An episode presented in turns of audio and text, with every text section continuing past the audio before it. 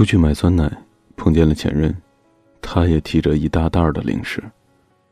我看见里边有他不喜欢吃的棉花糖。他尴尬的笑了笑，说：“女朋友喜欢吃。”随便聊了几句之后，我就准备走了。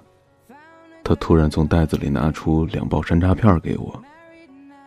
他对我说：“虽然这是甜的，但是开胃，你别总是不吃饭。”我问他：“你怎么知道我胃口不好？”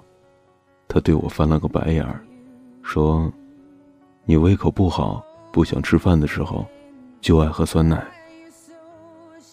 我看着他的背影，不知道说什么好。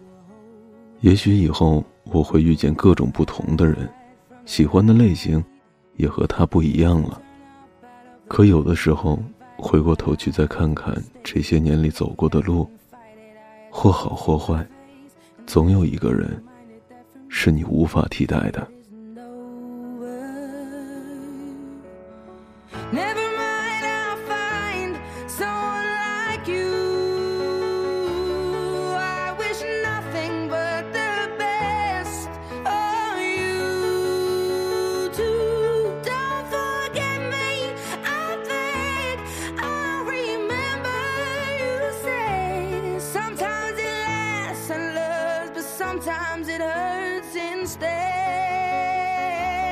Sometimes it lasts and loves, but sometimes it hurts instead. You know how the time flies. Only yesterday was the time of our lives. We were born and raised in a summer surprise of our glory days. I hate to turn up out of the blue uninvited, but I couldn't stay away. I couldn't fight it. I had hoped you'd see my face and that you'd be reminded that for me it isn't over. Never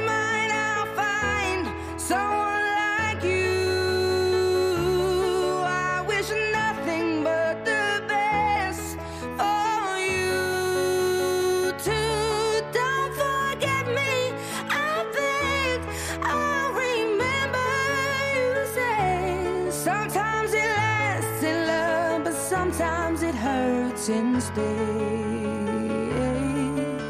Nothing compares, no worries or cares, regrets and mistakes, they're memories made. Who would have known how bittersweet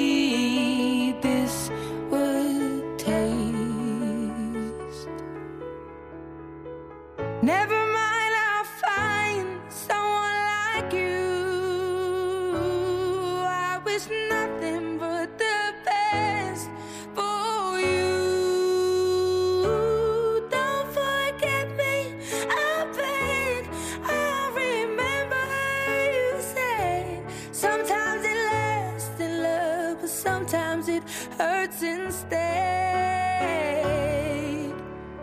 Never mind, I'll find someone like you.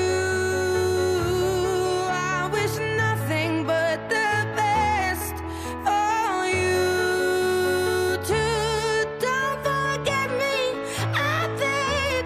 I remember you say sometimes it sometimes it hurts instead. Sometimes it lasts in love, but sometimes it hurts instead.